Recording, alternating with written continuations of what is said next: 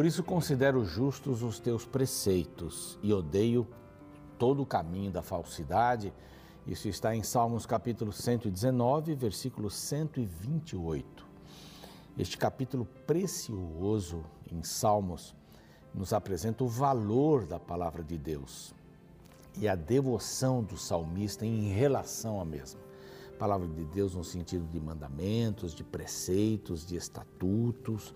A palavra de Deus, enfim, ela é importantíssima para a nossa vida. E este é o programa Reavivados por Sua Palavra aqui da TV Novo Tempo. Todos os dias estamos aqui às seis da manhã e queremos agradecer a sua audiência nesse horário. Você que nos acompanha também às três da manhã na repetição, tem muita gente nesse horário, são os madrugadores, né? No NT Play, estão no Deezer, no Spotify e estão também no YouTube, nos acompanhando e um grupo fiel ali que escreve, que que faz pedidos de oração, que tem palavras de motivação para que continuemos a pregar a palavra de Deus e que nos corrigem também. Olha, pastor, o senhor falou Raquel, mas é Rebeca, o senhor trocou. Ah, tá, a gente vai gravando aqui, vai se atrapalhando. Ainda bem que você que está do outro lado aí está atento, está atenta para poder nos corrigir. São muito bem-vindas estas observações, tenha certeza disso. A gente ora por você que está no YouTube e se você ainda não está inscrito, olha lá, aqui, simples, nosso canal Reavivados por Sua Palavra NT. Este é o nosso canal ali oficial da Novo Tempo. Estão todos os programas já gravados. Uh, antes de eu gravar, uh, agora, todo esse tempo, a Bíblia toda já está lá para você poder desfrutar, tá bem? Alguns programas são menores, lá no início, lá atrás, e os programas de meia hora também estão lá para você poder estudar a palavra de Deus todos os dias. Bem simples, se inscreva lá e compartilhe o programa. Lá no YouTube tem lá um ícone compartilhar, você deve clicar nele, copiar e olha, enviar para os seus amigos. Quero lhe dar um presente em nome da Novo Tempo aqui, esta revista, o Espírito Santo, o Deus dos bastidores extraordinária, para você entender melhor quem é a pessoa da divindade chamada Espírito Santo. É um Deus, completamente Deus, ele é uma pessoa. E você vai entender melhor esse assunto solicitando esta revista por esse número que aparece aqui, tá bom? Bem simples, anote o número para oferecer para os amigos também. Olha, mande uma mensagem para este número para que você possa solicitar também a sua revista. E graças aos anjos da esperança, eu não posso me esquecer aqui que os anjos da esperança que nos ajudam a distribuirmos esses materiais gratuitamente, de enviá-los para você, de pregar o evangelho em português e em espanhol para todo o mundo, através das mídias sociais, através dos cursos bíblicos, através da rádio, da TV. Nós estamos aí numa porção de países em muitas cidades, estamos diretamente falando com você. E nas mídias sociais, você sabe, não é? Deezer, Spotify, o YouTube, eh, NT Play, estamos aí com você. Todos os dias apresentando a palavra de Deus e este programa especialmente apresenta a palavra de Deus através de um capítulo a cada dia. Hoje, Levíticos capítulo 2. Logo após o intervalo, a gente volta com este capítulo interessante.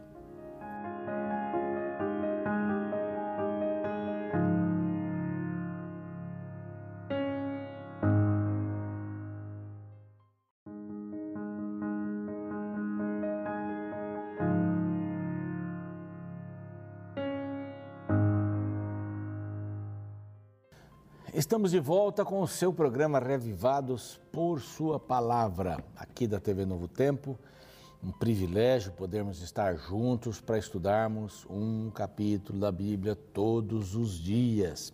Você sabe que às vezes um capítulo não termina naquele capítulo, termina no próximo. A Bíblia foi dividida assim e alguns assuntos escapam. Não tem problema nenhum. A gente retorna, revisa, relembra para que você possa ter uma visão completa ou pelo menos a melhor possível deste livro maravilhoso, a Bíblia Sagrada. Estamos no livro de Levíticos e muita gente pula esse livro porque parece que ele tem muitas repetições. É um livro especial. O, o, verso central deste livro está no capítulo 11, deixa eu ver aqui, ó, 11, 44 e 45. Diz assim: Eu sou o Senhor vosso Deus, portanto vós vos consagrareis e sereis santos. Essa palavra é importante, hein? porque eu sou santo. Não vos contaminareis por nenhum enxame de criaturas que se arrasta sobre a terra eu sou o Senhor que vos faço subir da terra do Egito, verso 45, estou lendo o capítulo 11. Eu fez, faço subir da terra do Egito, eles estavam no processo, né? estavam subindo mesmo, para que eu seja vosso Deus, portanto vós sereis santos, porque eu sou santo. Este é o, é o texto central deste livro e a palavra santidade é a palavra mais importante ela aparece mais de 90 vezes aqui no livro de Levíticos. E Levíticos é mencionado mais de 100 vezes em o Novo Testamento. Você veja a importância desse livro. Esse não é um livro para a gente pular quando está lendo a palavra de Deus, não. Não é um livro, é um livro para a gente ter, buscar e entender que os sacrifícios, os, os plural, sacrifícios, ofertas mencionadas aqui apontam para Jesus. Enxergue Jesus nas entrelinhas. Eu já tenho falado isso algumas vezes aí para você, tá bom? Então vimos no capítulo anterior o fogo, a ação do Espírito Santo, a água, o sangue, um sacrifício, um holocausto de um gado maior, de um gado menor, de uma ave, então todos têm a mesma possibilidade de estar diante de Deus e oferecer o sacrifício sacrifício pelo pecado. Aí está Jesus aparecendo é, claramente. E agora o capítulo 2 vem dando uma mostra de submissão, de adoração, mas de submissão e dependência de Deus. Trata-se das ofertas de manjares. Aqui não havia derramamento de sangue. Estas ofertas eram trazidas ao Senhor, e o capítulo 2, verso 1 diz: Quando uma pessoa fizer oferta de manjares ao Senhor, de gratidão, uma oferta representando a adoração, devoção e submissão, a sua oferta será de flor de farinha. É, um negocinho caiu aqui. De flor de farinha Nela deitará azeite, não era seca a oferta, portanto, e sobre ela porá incenso. Oração, né? Incenso representa a oração. Ainda hoje os judeus fazem esse tipo de oferta. Essa oferta era feita na parte da tarde.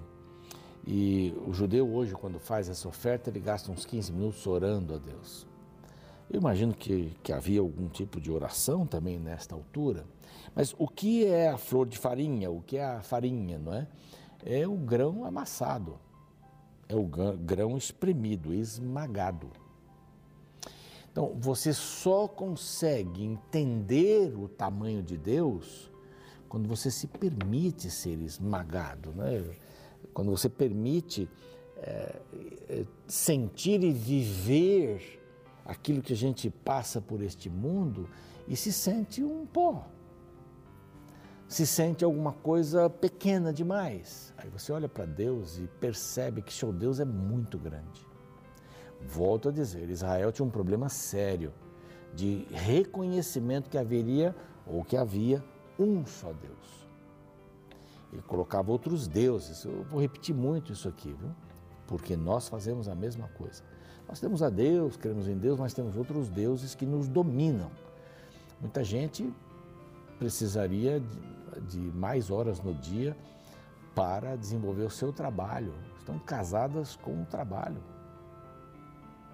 Vivem do trabalho, respiram o trabalho, voltam para casa mortos de cansados e deitam e dormem, acordam e saem, a família foi embora.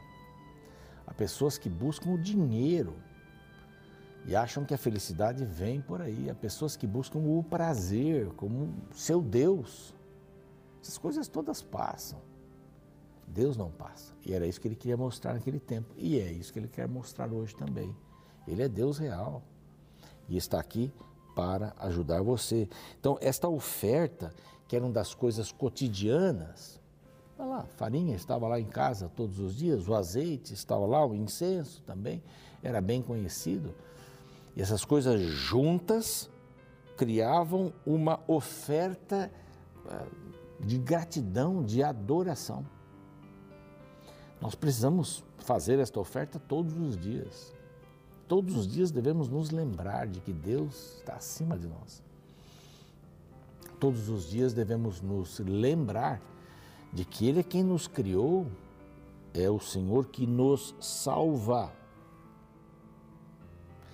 E a flor de farinha, não é? o grão amassado, esmagado, mostra que Deus é grande diante do tamanho das nossas mazelas aqui na terra, dos nossos dilemas. Precisamos de um Deus grande. Os dilemas nos quebram, mas nós temos um Deus grande. E parece que a gente só consegue tocá-lo quando estamos de joelhos. Parece que muitas pessoas só conseguem, conseguem vê-lo quando passam por esses problemas todos.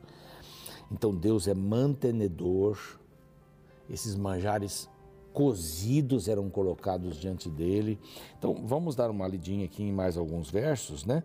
Isso devia ser levado, verso 2, a Arão, né, os sacerdotes, aos filhos de Arão, aliás, os sacerdotes, um dos quais tomará dela um punhado de flor de farinha com todo incenso e queimará a porção, memorial num altar, é oferta queimada de aroma agradável a Deus era, era demonstração de que eu era submisso.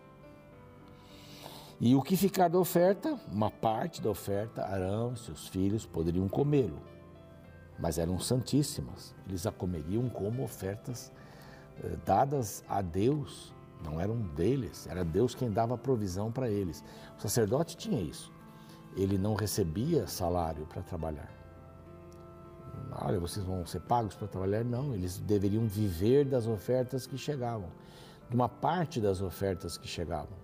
Algumas eram consumidas totalmente, a cinza era levada para fora, inclusive, num lugar mais puro, para serem depositadas. Outras, como esta daqui, de manjares, que tinha lá farinha, tinha azeite e tal, não eram secas. A vida de muitas pessoas é, seca e ofertas também são secas diante do Senhor. Não é? São ofertas uh, que a gente faz ou para mostrar que estamos fazendo ou para dizer que estamos fazendo. Há pessoas que colocam dentro das salvas de ofertas envelopes vazios. envelopes sem nome vazios, mas elas saem na foto, aparecem na foto. Não é esse o tipo de oferta que Deus deseja. Essa é uma oferta profunda, uma oferta de meditação.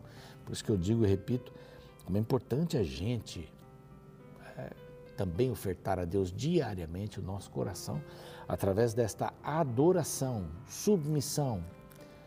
E como os judeus fazem hoje, podemos imitá-los sem problema nenhum, orarmos incessantemente para que Deus nos aceite. Não havia, verso 11 diz que não havia fermento nem o mel. Aqui, é, tanto o fermento como o mel, o mel é fruto de fermentação também, daquilo que a ovelha, a ovelha, que a abelha é, deposita. Não é? Não há nenhuma justiça própria.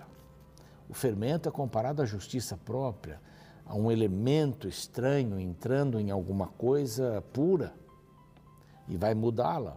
A gente come mel, né? O fermento é usado para o pão, tal, mas nessas coisas espirituais eles eram deixados de lado. Nós também não devemos nos envolver, nos envolver com o fermento da maldade, o fermento do pecado, o fermento da prostituição. Basta você começar a abrir seu computador um pouco mais tarde, sozinho, sozinho, e deixar algumas mensagens ali serem abertas ou abrir algumas mensagens e ver algumas cenas para que elas comecem a cutucar a sua cabeça.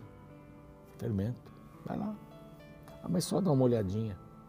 Não vou fazer nada, só vou olhar. Né? Cenas picantes, pornografia, pedofilia. Essas coisas. Sábado passado eu preguei sobre o isolamento, né? O predador isola suas vítimas para atacá-las. Isso é um fermento. Uma vítima isolada, que já põe na sua cabeça uma série de coisas, fica mais fácil, como presa. Como presa. O fermento, fermento da má compreensão da Bíblia. Deixa-me falar um pouquinho sobre isso.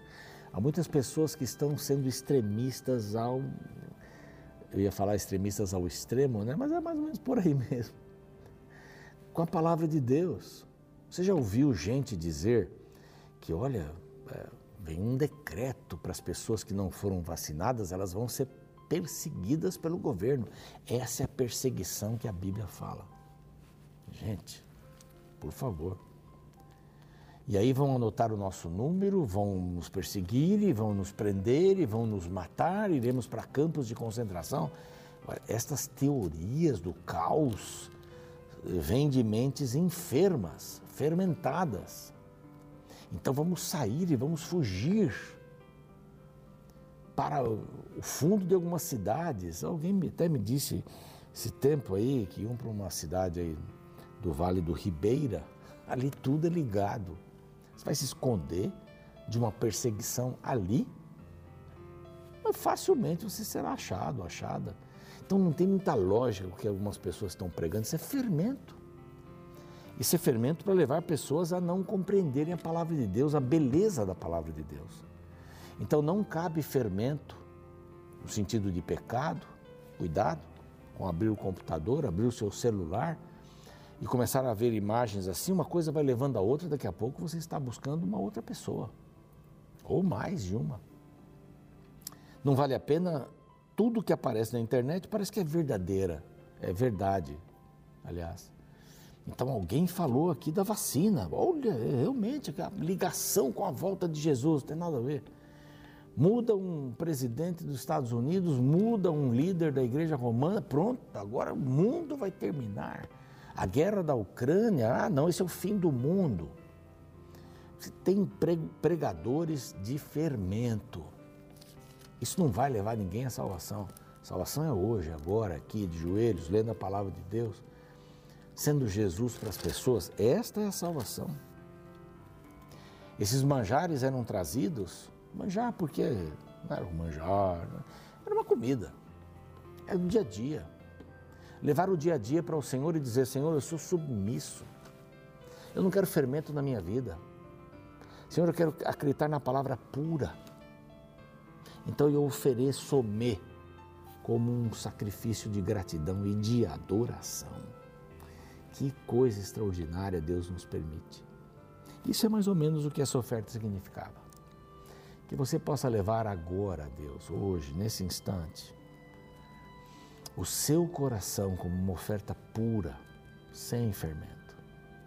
Deus pode perdoar os pecados que nós temos, pode tirar esse fermento da nossa vida e vivermos para vivermos com a pureza da fé. Vamos orar por isso? Pai bondoso, nossa gratidão pelo teu amor, pelo teu carinho. Nós queremos tirar esse fermento do nosso coração, o Senhor pode fazer isso. Queremos te dedicar uma oferta pura e o Senhor pode nos ajudar para isso. Nós te agradecemos. Em nome de Jesus, amém. Fico por aqui, o programa continua e amanhã, capítulo 3 de Levíticos. Espero você. No período da pandemia em que tivemos que passar mais tempo em casa, minha família teve que sair de uma rotina culinária e então passamos a aprender novas receitas. Uma dessas receitas foi o famoso pão caseiro, este item tão popular em nossos dias remete a uma história milenar. Muitos historiadores dizem que a produção de pão se popularizou com os egípcios e que era uma iguaria destinada apenas aos ricos. As técnicas de preparo foram se modificando com o tempo e com a contribuição de várias culturas. Dentre elas, um ingrediente que foi criado para o crescimento do pão foi o fermento. O fermento é que confere ao pão, entre outras coisas, o volume. Sem ele, a massa não cresce. No entanto, esse volume é artificial. O processo de fermentação é considerado um processo de morte, de decomposição e reação de elementos químicos e biológicos e liberação de gases, ou seja, algo estranho morrendo. Diante destas informações é que podemos compreender por que o fermento na Bíblia é usado como metáfora para o pecado. Tanto que no contexto dos rituais do Antigo Testamento, ele era proibido.